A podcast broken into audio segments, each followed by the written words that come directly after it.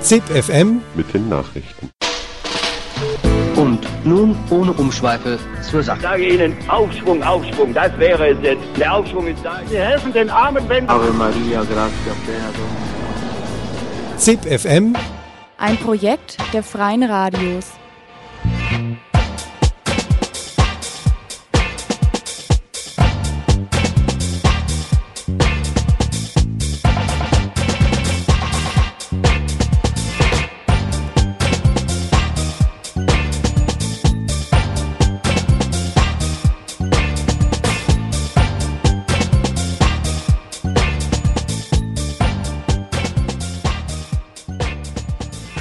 Hallo und herzlich willkommen zu ZIP FM, dem Nachrichtenmagazin der Freien Radios im deutschsprachigen Raum, heute produziert von Coloradio aus Dresden.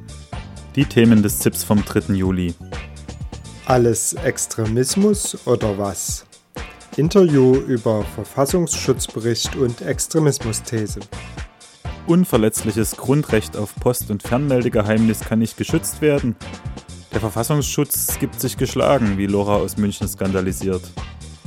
Soll unrechtmäßiges Datensammeln der Verfassungsschutzämter auch in Baden-Württemberg aufhören?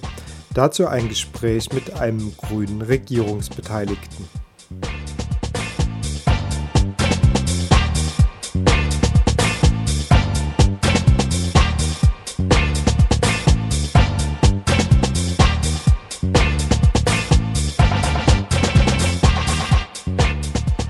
Vor wenigen Tagen erschien der Verfassungsschutzbericht 2013. Im VS-Bericht wird über Extremisten informiert oder über die, die der Staat für extremistisch hält. Was aber ist denn ein Extremist? Wer legt das fest? Ein Grund für Pi Radio Berlin, sich mit dem Extremismusbegriff genauer zu befassen. Wir haben uns einen Studiogast eingeladen. Max ist bei uns. Hallo Max. Hallo, grüß dich. Was ist denn eigentlich so Extremismus? Was rechnet man denn so darunter? Es ist ja auch erstmal so ein Wort und alle benutzen das, aber keiner kann es so richtig verorten, oder? Ja, das ist ja auch das äh, Schöne an dem Begriff und ich glaube, deswegen ist er auch so erfolgreich, weil da wird erstmal alles äh, reingepackt und äh, niemand denkt, er muss genau sagen, worüber er denn spricht, wenn er oder sie jetzt Extremismus äh, in den Mund nimmt. Also was da genau reingepackt wird, kann man sich verschiedene Sachen anschauen. Ich denke, am prominentesten ist da der äh, Bericht des Bundesamtes und der Landesämter für äh, Verfassungsschutz.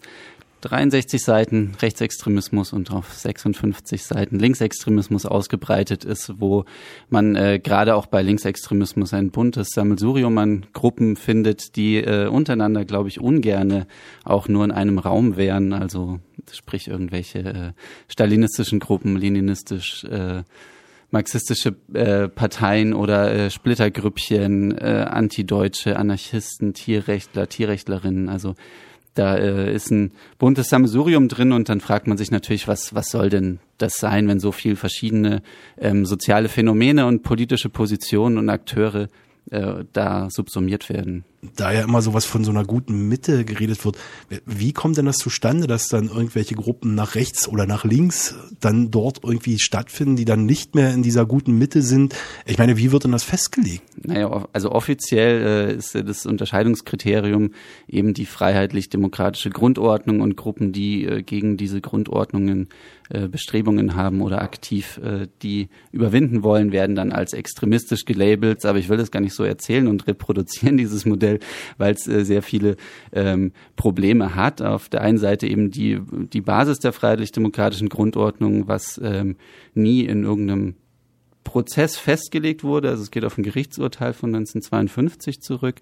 Ähm, und äh, vor allen Dingen halt in der, in der Praxis, äh, wenn man sich die Verfassungsschutzberichte genau anschaut, wird gerade auch bei also bei allen Gruppen, aber ich, wenn man sich mal die bei den linken Gruppen anguckt, nie irgendwie begründet, warum die Gruppen wirklich ähm, da sind, also anhand der eigenen Kriterien, die der Verfassungsschutz festlegt, sprich der freiheitlich-demokratischen Grundordnung. Da ist zum Beispiel, wenn dann äh, ein äh, Zusammenschluss wie ums ganze Bündnis sagt, ja, wir ähm, möchten das äh, kapitalistische System abschaffen, ähm, ist das halt der Beweis, dass sie äh, gegen die freiheitlich-demokratische Grundordnung verstoßen, wobei da auch nicht explizit steht, na, wir wollen äh, Pluralismus, äh, das Recht auf Opposition oder die Menschenrechte bekämpfen, sondern es geht halt um äh, Produktionssystem, um äh, Verteilungsfragen. Und ähm, da wird eben an den eigenen Kriterien, die ich schon sehr kritikwürdig finde, die aufgestellt werden, wird nie wirklich äh, durchdekliniert, äh, warum jetzt Gruppen in den Bericht kommen oder nicht. Und das hat ähm, aber das Erscheinen in dem Bericht hat halt eben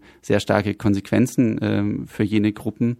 Und äh, ja, dann auch in der politischen Praxis ist es halt einfach ein äh, oftmals ein äh, sehr wirkmächtiges Tool. Vielleicht kannst du noch mal, ich weiß, du magst die nicht, aber diese Theorie von Jesse, vielleicht noch mal so kurz ein paar Worten für die Hörer, so einfach mal zusammenfassen, was meint das ganz konkret?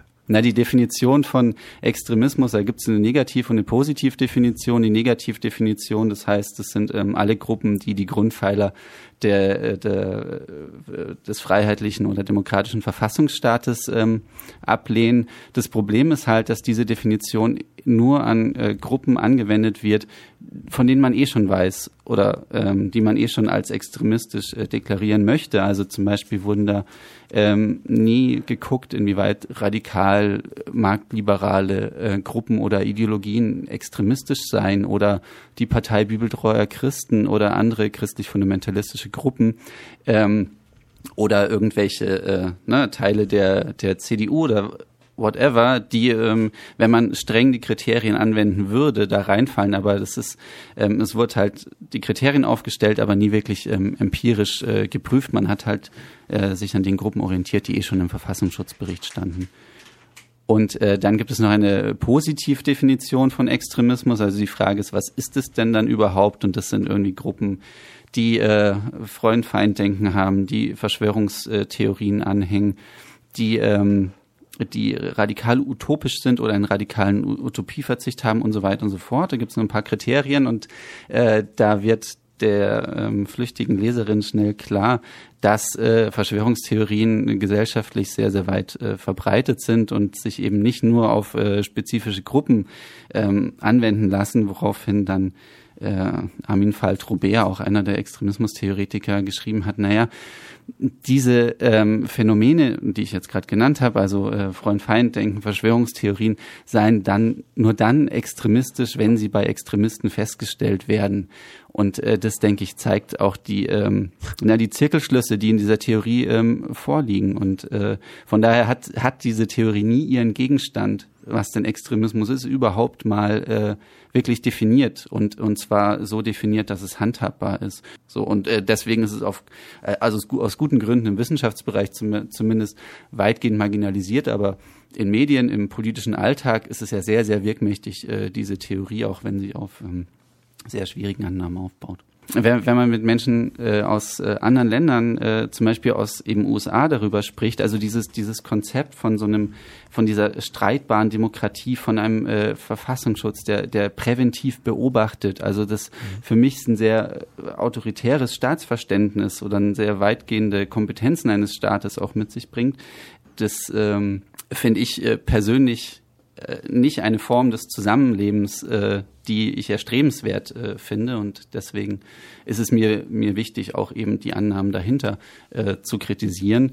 Also so vielleicht eher Demokratie, äh, ja, was, ja, Demokratie theoretisch wäre jetzt so hochgegriffen, aber so, ne, was Demokratie anbelangt und auf der anderen Seite ähm, natürlich die Konsequenzen, äh, die dieses äh, Modell hat für Leute, die sehr, sehr schnell unter dem Label Ex Extremistin oder eben Linksextremist ähm, fallen und ähm, es für, ein, für einen offenen politischen Widerstreit äh, den stark einschränkt. Also auch allein schon ne, die Bedrohung, du könntest äh, eben unter diese, unter diese Rubrik fallen und äh, Probleme beim äh, bei der Jobfindung bekommen oder sowas, dass, dass es Leute abhält, sich äh, sich politisch auch äh, einzubringen, das finde ich ein ziemlich un, unsag, unsäglichen Zustand. Kann schnell passieren, dass man mal im VS-Bericht steht, ja. Also selbst sowas wie unserem Partnerradio, Radio Korax ist das vor vielen Jahren mal passiert, weil die auch eine Sendung hatten, die angeblich dem VS nicht legitim war, da halt aufgetaucht ist und schwuppdiwupp steht man drinnen und weiß gar nicht, was man machen soll, vor allem wie man sich dagegen wehren soll. Ähm, nicht umsonst gibt es ja seit langem die Forderung, den VS abzuschaffen, ja, von vielen Gruppen, den Verfassungsschutz. Ähm, hältst du das für legitim und wenn ja, was würde dann passieren? Nix wird passieren.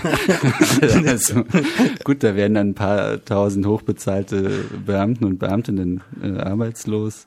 Also ich, ich glaube nicht, dass was Schlimmes passieren würde, wenn der Verfassungsschutz abgeschafft würde. Im, im Gegenteil. Also es ähm, wäre eine Maßnahme, die längst äh, überfällig ist. Radio Obscura bei Pi Radio sprach mit Max über den aktuell erschienenen Verfassungsschutzbericht und die ihm zugrunde liegende Extremismusthese.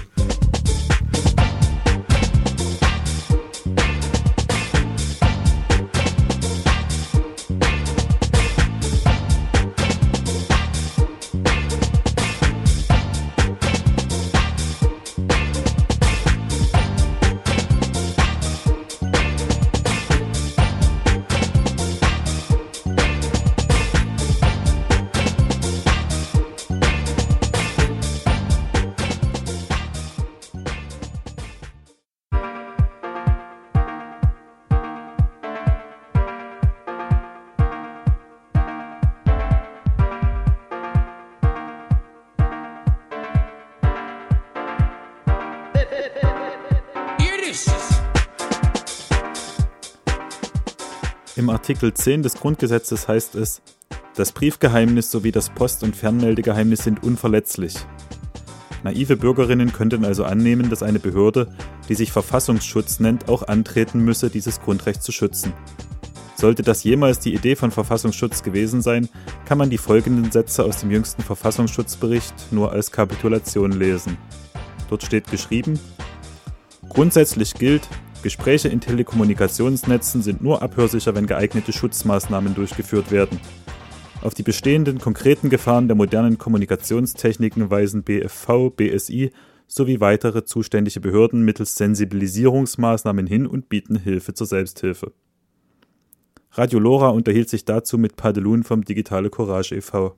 Naja, der Verfassungsschutz ist ja nicht gerade Land. Das ist ja landläufig nicht der Meinung, dass er sich unbedingt für Grundrechte einsetzt. Im Gegenteil, Geheimdienste sind eigentlich meist dafür da, sich gegen Grundrechte zu engagieren. Beim Verfassungsschutz, naja, mag man es so und so sehen, aber ein Verfassungsschutzbericht, in dem ein Satz drin steht, dass man das G10-Gesetz, also die, die, den Grundgesetz, unseren Paragraphen 10, der Brief- und Fernmeldegeheimnis schützt, dass man den gar nicht in der Lage sich sieht, das, das umzusetzen.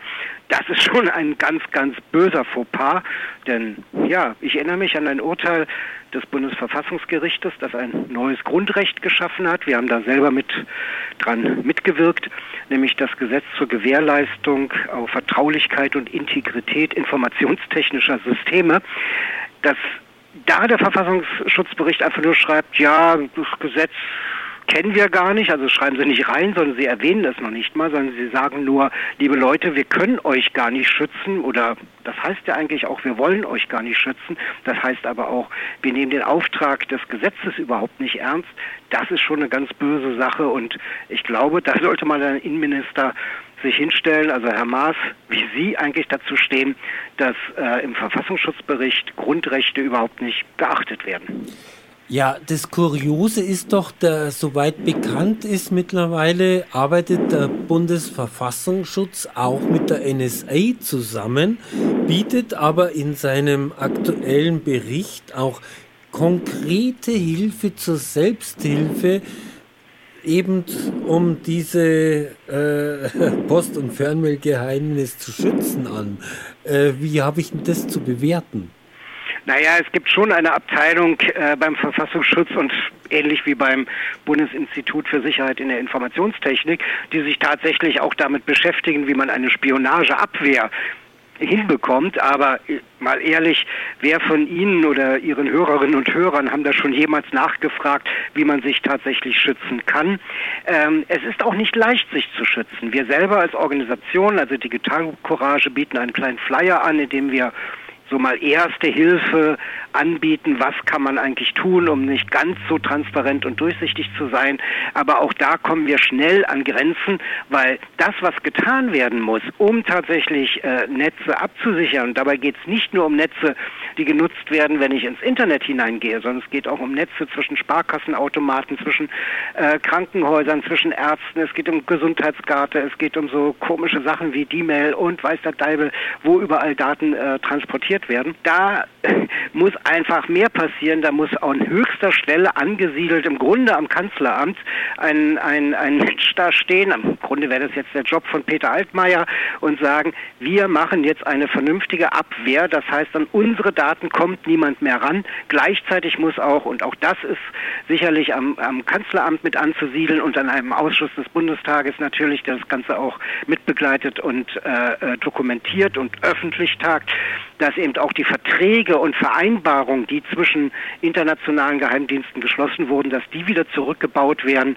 und wir in Deutschland jetzt dann endlich mal tatsächlich äh, vollständige Souveränität erreichen. Und ich glaube, es stünde uns auch gut an zu sagen, wir verzichten auf jegliche geheimdienstliche Tätigkeiten im Ausland, also sei es europäisches in Anführungszeichen Ausland, eigentlich ist das ja Inland, äh, genauso wie wir darauf verzichten, in anderen Ländern äh, Spione hineinzuschicken, sondern dass wir das eher dann auf wissenschaftlicher äh, Art und Weise tun, wie man eben von jedem Land auch erfahren kann, wie es eigentlich von der Struktur her aussieht. Das reicht in der Regel, um Entscheidungen äh, auch als hohe Politikerin oder Politiker treffen zu können. Laut dem Bundesverfassungsschutzbericht, dem neuesten, ist das Beste, man sagt gar nichts mehr. Es sei denn äh, unter vier Augen oder in einer kleinen Gruppe, aber nimmer digital. Ja, das ist natürlich eine schöne, schöne Haltung, die übrigens uns Datenschützern gerne auch, auch vorgeworfen wird, wollt ihr zurück auf die Bäume? Nein, da wollen wir nicht hin, im Gegenteil.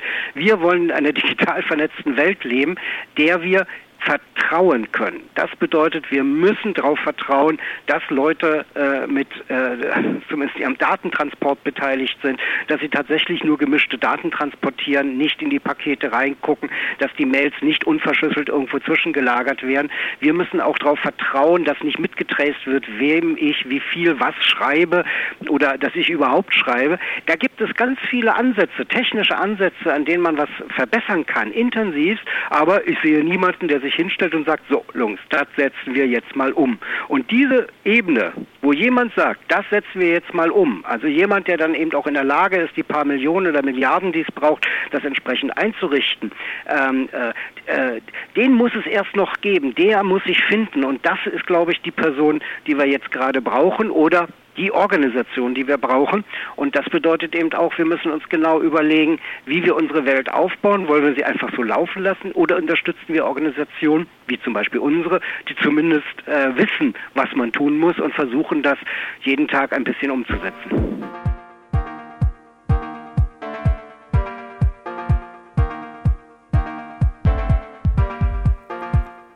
Soweit Padelun vom Digitale Courage e.V. im Gespräch mit Radio Lora aus München.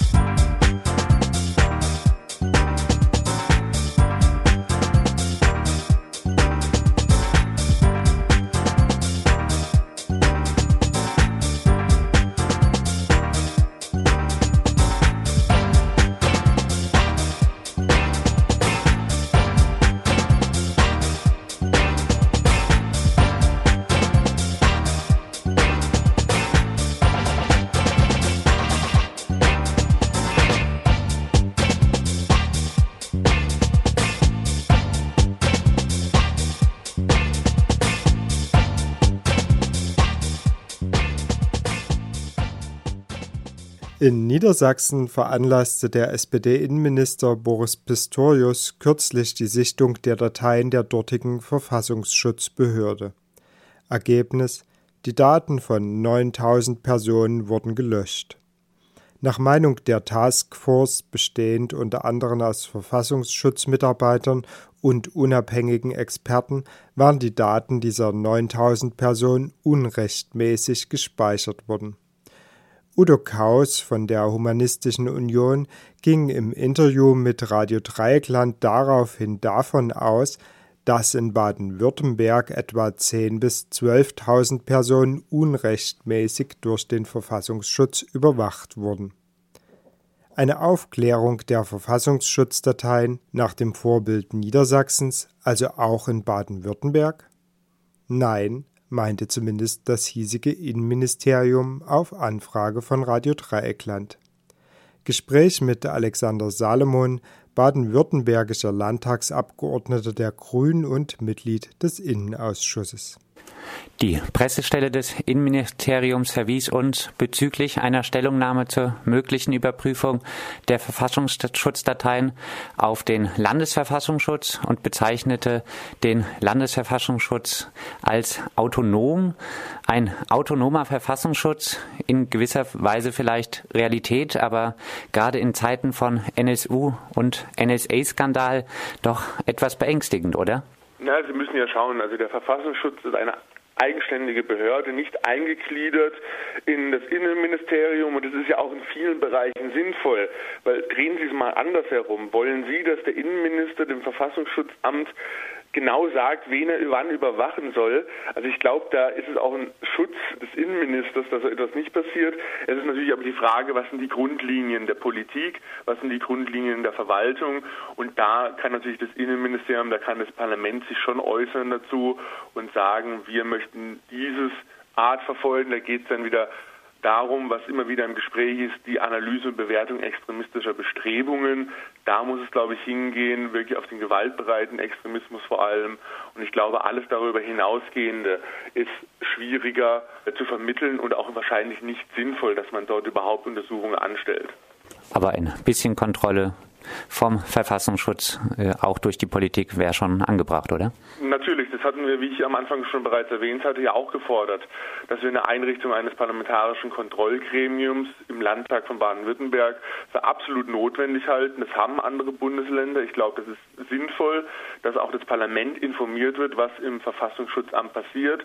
Das erfolgt zwar im ständigen Ausschuss des Landtags, aber auch in einer etwas ähm, vielleicht nicht in der Form, in der man sich wünschen würde als Parlamentarier. Und daher hatten wir es gefordert und da sind wir weiter hinten dran und ich bin mir sicher, dass dort auch eine Lösung gefunden wird.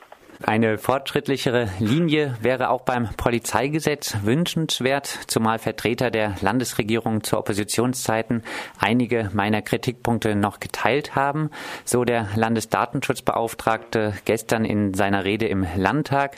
Vor der Regierungszeit hatte Uli Skerl, der innenpolitische Sprecher ihrer Fraktion, eine Generalrevision des Polizeigesetzes angekündigt. Unter anderem war es damals um die Arbeitsdatei politisch motivierte Kriminalität Realität gegangen. Das Gesetz wurde dann aber zu grün-roter Regierungszeit eher verschärft. Eine Änderung im Sinne der Datensparsamkeit, soweit ich informiert bin, Fehlanzeige, jetzt eine Überprüfung der Landesverfassungsschutzdateien, kein aktuelles Thema für das SPD-geführte Innenministerium. Auch der Datenschutzbeauftragte erklärte, er würde sich manchmal eine fortschrittlichere Handschrift der aktuellen Landesregierung und der sie tragenden Fraktion gerade bei Sicherheitsthemen mit Datenschutzbezug wünschen, als sie bisher zu erkennen ist. Aus Datenschutzperspektive muss man bisher zur grünen roten Landesregierung doch klar sagen, durchgefallen, nachsitzen. Oder etwa nicht, Herr Salomon? Nein, absolut nicht. Aus dem Grunde, weil wir natürlich auch den Datenschutzbeauftragten und seine Behörde gestärkt haben.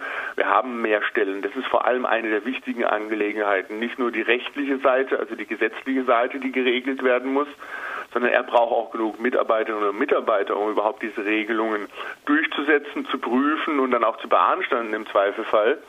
Also von daher, das muss man ein bisschen weiter sehen, aber natürlich, da muss man auch die Kritik an sich selbst zulassen, dass natürlich nicht immer der Datenschutz gewonnen hat, wenn man es mal so ausdrücken will, bei dem Thema Gesetzesänderungen. Und ähm, da ist uns auch gestern noch mal klar geworden, oder der Datenschutzbeauftragte hat es klar gemacht, wo die Nachbesserungen sein müssen. Aber auch hierfür brauchen Sie Verbündete im Parlament und in der Regierung. Und wenn sie dafür keine Mehrheit in dem Sinne kriegen, wird es halt schwierig. Da muss man ganz offen drüber sprechen. Und ich hatte es bei Ihnen ja auch schon im letzten Interview gesagt, dass das Thema Datenschutz jetzt nochmal verstärkt auf die Agenda muss in der letzten Hälfte der Legislaturperiode und dass wir da nochmal verstärkt herangehen müssen und das Thema auch nochmal für zukünftige Legislaturperioden, wer auch immer regiert, so stärken müssen, dass dort ernsthaft mit umgegangen wird. Der Polizeigesetzänderung, die wie gesagt, eher eine Verschärfung war, stimmten übrigens, soweit ich weiß, auch alle Grünen im Landtag zu.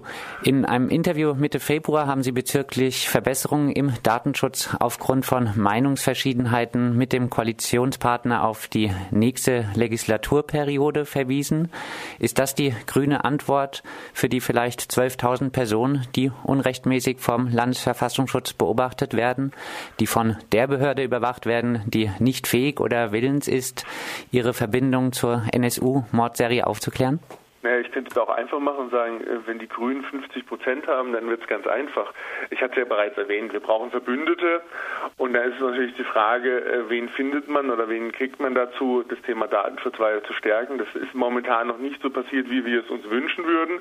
Ich sehe da aber noch Potenzial nach oben und ich glaube auch, dass das Thema jetzt noch weiter gestärkt wird. Das hat auch das erstmalige Auftreten des Landesdatenschutzbeauftragten im Parlament gezeigt. Da ist, glaube ich, schon angekommen, das Thema ist wichtig muss auch nochmal gestärkt werden. Und ähm, zum Polizeigesetz die Frage, ob eine Verschärfung oder Nichtverschärfung ist, darüber könnten wir uns lange unterhalten.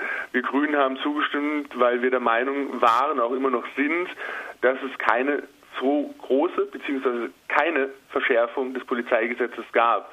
Aber da müssten wir jetzt wirklich weit, weit ins Detail gehen, warum das so ist oder warum das nicht so ist. Ich glaube, da könnte man eine eigene Sendung mitfüllen. Bloß ich will es erwähnen, für uns Grüne ist es wichtig, dass der Datenschutz gestärkt wird, dass nicht mehr Daten erhoben werden, als sein muss. Und da werden wir weiter unsere Linie der Politik ausrichten. Abschließend, ich interpretiere Ihre Äußerung jetzt aber ein bisschen so, dass Sie sich vielleicht doch einen neuen Innenminister in Baden-Württemberg wünschen würden. Einen, der vielleicht wie Boris Pistorius in Niedersachsen etwas mehr für den Datenschutz übrig hätte.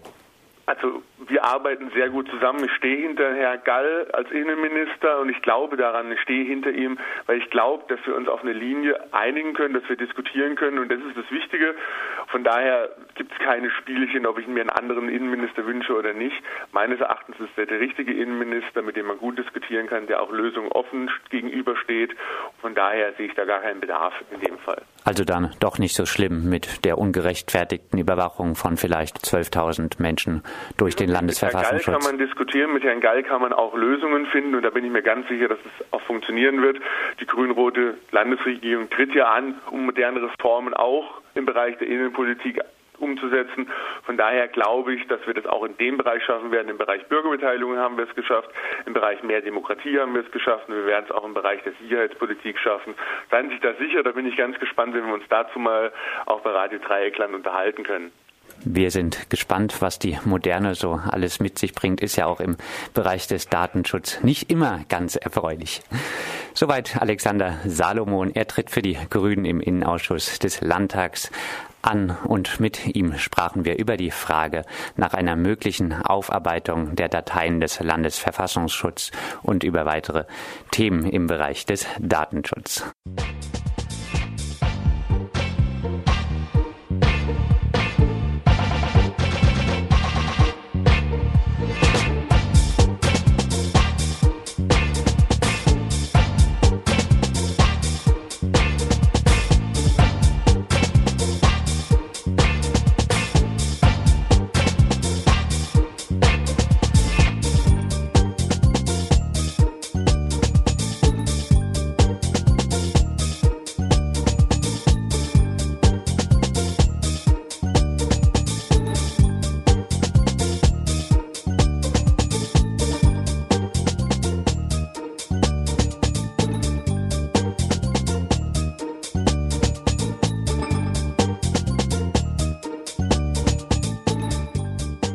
Das war ZIP FM vom 3. Juli 2014, produziert von Coloradio aus Dresden.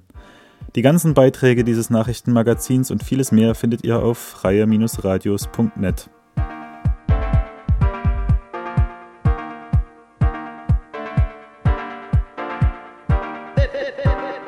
Irdisch!